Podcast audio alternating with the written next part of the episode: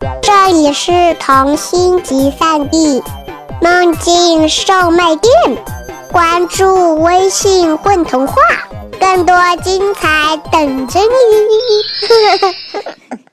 大家好，欢迎收听本期的混童话广播，我是主播咕咚大狐狸。这一期带给大家的故事是田老虎写的《冷山大魔王》，是不是听名字就感觉很冷呢？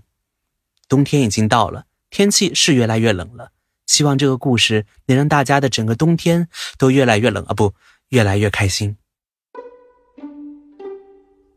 雪下了一整夜，雪压着雪。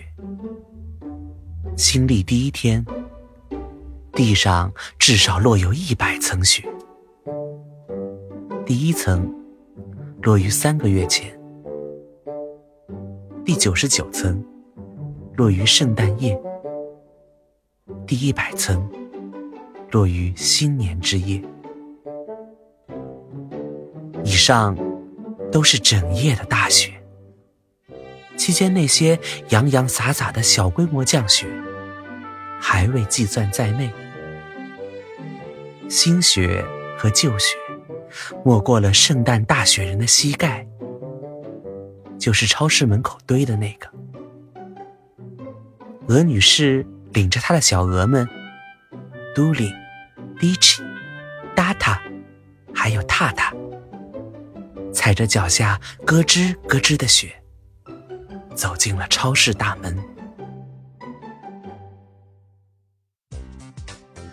新年的超市促销，居然是砂糖最便宜。都灵往怀里揽了两袋雪白的砂糖，朝鹅女士的购物车走去。妈妈拿回去做糖衣烧。跟在后面的达塔也跟着说：“糖衣烧。”啪嗒，塔塔站在购物车旁，又丢进来一袋。此刻，鹅女士正盯着货架上的碎面包渣产品说明，心中。默默计算着卡路里，它的翅膀偷偷捏着自己柔腻的肚皮上那层越来越厚的脂肪。听到啪嗒声，鹅女士扭头，看到购物车内多出了三袋白砂糖。吃多了糖，脖子会变粗。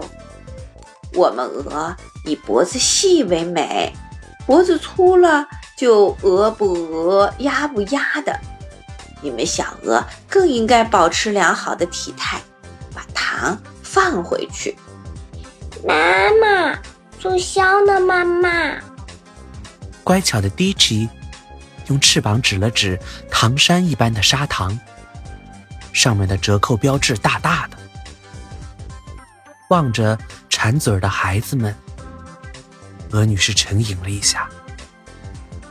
是摇了摇头。孩子们太缺乏运动了。何女士推着购物车，后面跟着沮丧的小鹅们。他们在家居区转了一圈又一圈不游水算什么水情呢？何女士自己也是，多久没有坐进水里好好摇一摇屁股了？少说也有好几个月了吧。而眼前的这些孩子们，自从被孵出来那天起，就没有见过流淌的河。自从冷山大魔王入住这里以后，这里的气候一天比一天冷，一月冷似一月。自从冷山大魔王盖上冷山被子后，这里就开始下雪，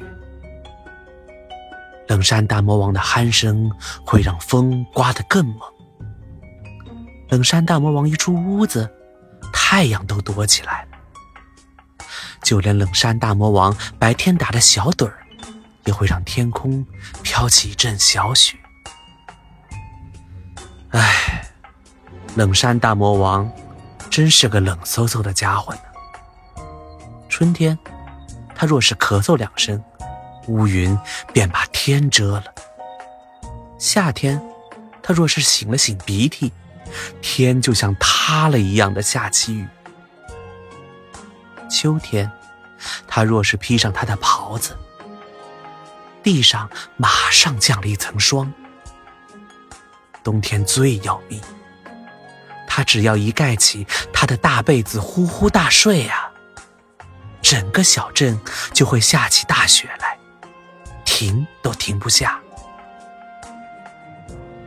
就这样，好好的小河变得冷冰冰，再也没有暖煦的阳光，只有结冰的河水。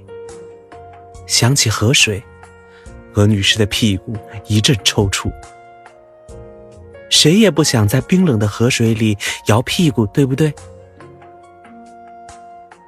鹅女士走到家居区，对着眼前这个大浴缸。看了一下又一下，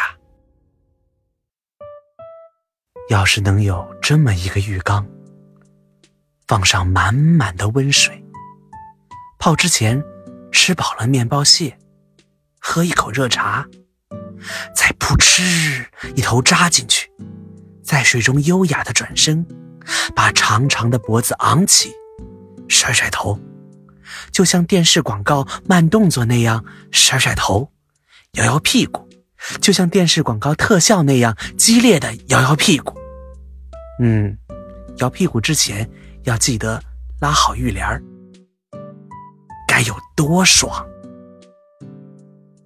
鹅女士又看了一眼浴缸，目光在浴缸上的标价签上停留。女士心想：多希望新年促销的是这个。太贵了，砂糖有什么用？砂糖有什么用啊？您好，您是需要浴缸吗？负责促销的水獭太太带着防水围裙，对鹅女士说：“鹅女士把目光从价格标签上移开，微微昂起脖子。这个浴缸很好用。”是特制的超大号，可以同时容纳多只，耐摔耐磨。看到鹅女士没有回答，水獭太太对着鹅女士打开了话匣子。我家也有一个一模一样的，是我用上个月的工资买的。不瞒您说，我的宝宝每天待在家里，坐在地毯上搭积木。您知道，外面天气实在是不好。不瞒您说，我和我先生都是造堤坝的好手，现在却无用武之地。而我们的宝宝，根本就没有见过堤坝的样子，好吗？不过现在好了，有了这个浴缸，我们一家三口又可以在家建堤坝了。水獭太太说的有点激动，她的手指做出摆树枝的动作。突然，她想起了什么，在空中比划着摆树枝的动作。也戛然而止。即使在浴缸里造好了堤坝，又有什么用处呢？水獭太太有些情绪失控。水獭太太像是第一次意识到这个问题，她的眼圈红了。河马经理走过来，拍了拍水獭太太的肩膀。递给她一块手绢儿，来，去茶水间休息一下吧。河马经理和蔼的对水獭太太说，同时邀请鹅女士：“您也一起来吧。”呃，我的孩子们。鹅女士指指那群垂头丧气的小鹅：“哦。”没关系，卢兹太太，我会照顾好他们的。正说着，负责促销浴室配件的卢茨太太打开了莲蓬头，做了一个请的姿势。何女士看到塔塔、都灵、迪奇还有达塔，马上冲进莲蓬头的水滴里了。他们欢快地摇起了屁股。喂，拉好鱼雷。河马经理嘱咐。卢茨太太点点头，大大的嘴巴上涂着横的两道口红。卢茨太太迅速拉上了浴帘透过浴帘鹅女士还能看到小宝贝们快乐的剪影。能戏水，真是太幸福了。鹅女士感慨地说。小茶水间里，水獭太太坐在鹅女士的对面。此刻，她正在红色的沙发上，喝着河马经理递给她的热茶。她的红眼圈看上去好多了，但茶水的雾气迷蒙了他们。他的眼睛看上去还是充满忧愁。河马经理擦擦汗。咕咚咕咚，喝了一大杯冰水。哎，啊，水獭太太，请您想开些吧。至少啊，您有超大浴缸可以用。哎呀呀，那个浴缸啊，呃，对于我们一家而言，只是个洗脸盆大小的玩具。而且太贵了。鹅女士抖了抖细长的脖子，说出了她的心声。对呀，对呀。角落里的乌龟太太不住点头。谁说不是？太贵了。浣熊太太也参与了有关浴缸的讨论。往年的小河可好了，水永远都是温的，阳光照在河边的草地上。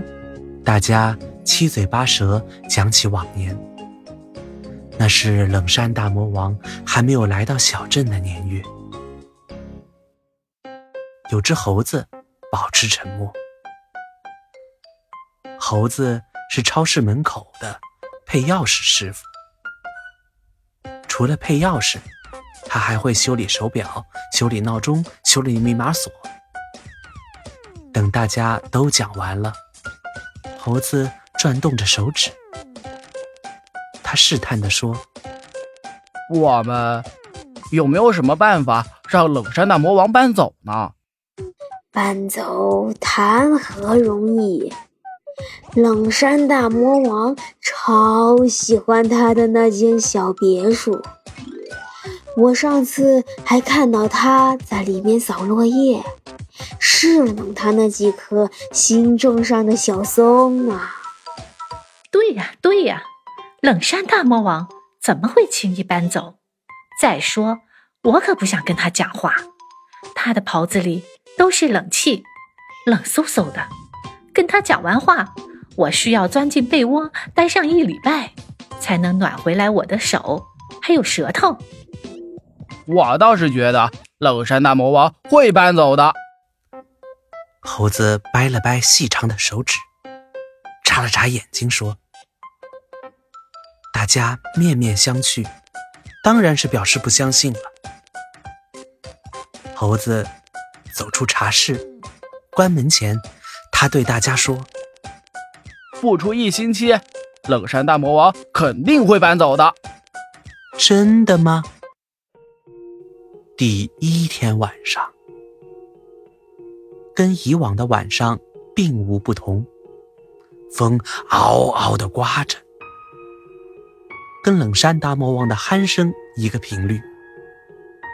雪纷纷的下着，冷山大魔王睡了多久，雪就下了多久。第二天，跟以往的早上也并无不同，雪积老厚。至少有一百零四层。猴子来到冷山大魔王的后院拍下他精心培育的小松树的样子。别说，冷山大魔王培育小树的样子还是很有爱的呢。第三天，中午的太阳敷衍的照着小镇上空。碰巧，冷山大魔王打了个盹儿。于是小雪又落满了小镇。猴子仔细端详拍好的照片，发现冷山大魔王的袍子相当的特别。第四天傍晚，照例是没过膝盖的雪，像冷山大魔王的袍子一样白，闪着寒冷的光。猴子在网上搜索冷山大魔王的袍子。发现它是个有故事的袍子，曾经在火山爆发的时候盖在一只兔子的身上。当滚烫的火山岩流过后，袍子下的兔子安然无恙，除了有点流鼻涕。猴子默默留存了这一信息。当他搜索到一个叫“世界特异能力共助会”的组织后，猴子毫不犹豫输入了冷山大魔王的这一信息。猴子得到了无数的故事，他将这些故事逐一阅读，然后给冷山大魔王写了一封长长的、长长的邮件。第五天，如你所想。什么都没发生。冷山大魔王仍旧闷闷的在他的后院收拾他的松树，河水依旧冰冻，鹅女士依旧犹豫要不要买一只浴缸，河马经理在上班，水獭妈妈则在浴缸里又搭了一个无用的堤坝。第六天是聚餐的日子。茶事相识后，浣熊太太邀请了鹅女士、河马经理带着员工鸬鹚太太还有水獭太太。水獭太太也受邀和乌龟太太一起去浣熊太太家做客。这天晚上，浣熊太太再次怀念起以前潺潺流水的小溪、闪着太阳金光的小河、柔软的草地，那时风轻云静，碧空如洗。大家附和着，忍不住把头。转向了窗外，窗外只有呼啸的风，叹气。大家都忘了，猴子曾经说，冷山大魔王会在七天内搬出小镇。猴子，猴子在忙些什么呢？狂风大作。窗外刮起了更大的风，大家朝窗外望去，他们看到冷山大魔王正走出家门，朝猴子的家的方向走去。啊，在风雪中有一个小小的身影在门口等待着，那不是猴子吗？大家惊异的张开了嘴巴。换一扇窗，这一扇可以清楚的看到猴子的家。家门口，猴子正在跟冷山大魔王握手。冷山大魔王的瓮声瓮气透过玻璃窗，传进了大家的耳朵。猴子，你说的对，那次的事情对我的打击确实很大。我救了一个火灾中的小孩儿。却把他冻成了重感冒。我搬离开原来的住所，深居简出，与世隔绝。我无法控制自己的法力，因此冻坏了别人。我有一个办法，冷山大魔王先生，我的爷爷。我的爷爷是一个裁缝。这是猴子沙哑镇定的声音。透过玻璃窗，大家看到了冷山大魔王跟猴子交谈着，并且大家看到冷山大魔王走进了猴子的家。半小时后，两人走了出来。咦，奇怪，怎么没有刚才那么冷了？风停住了。第一次，卷着雪到处呼啸的风停止在了小镇的上空。皎洁的月色露出来了。再看看，刚才发生了什么呢？冷山大魔王的袍子短了不少。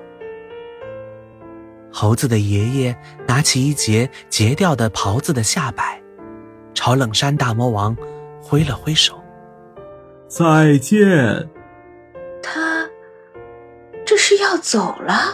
鹅女士不相信般问。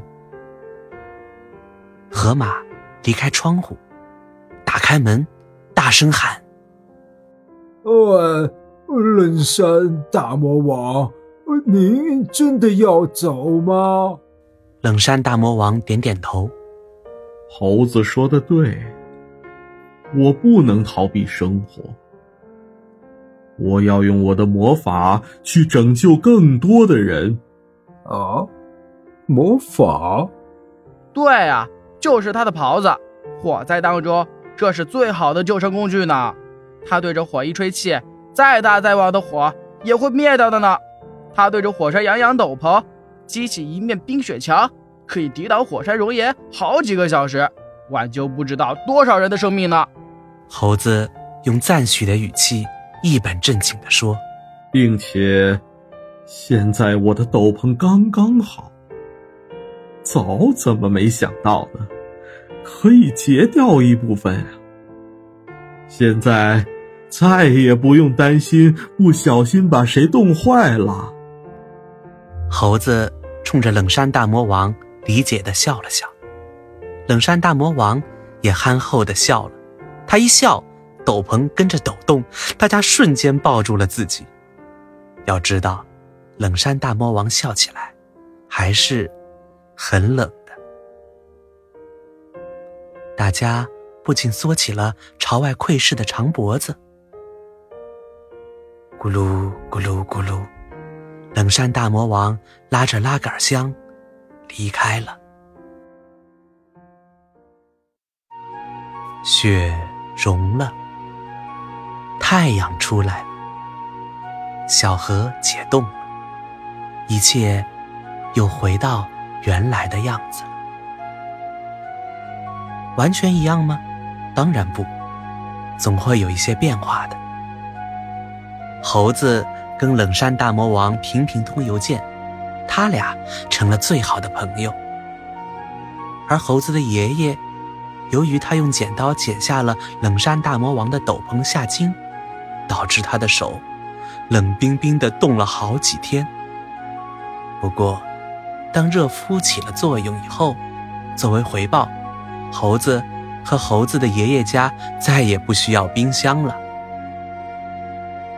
抖一抖冷山大魔王留下的斗篷下襟，就能在餐桌上下一场迷你雪；而在盘子里增加了甜巧克力屑，还有砂糖和果酱的佐料以后，就是一盘异常美味的沙冰了。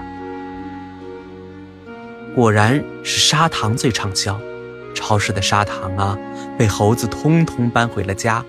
猴子还造了一款超酷炫的沙冰车，在没有风雪的温暖日子里，在暖煦的河流旁，吃一碗甜蜜的沙冰，无疑是最好的享受了。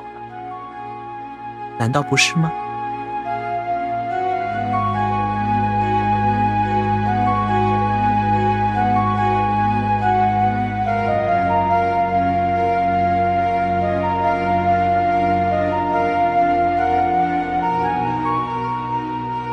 大家好，我是不计周，我是故事里的鹅女士，小鹅的妈妈。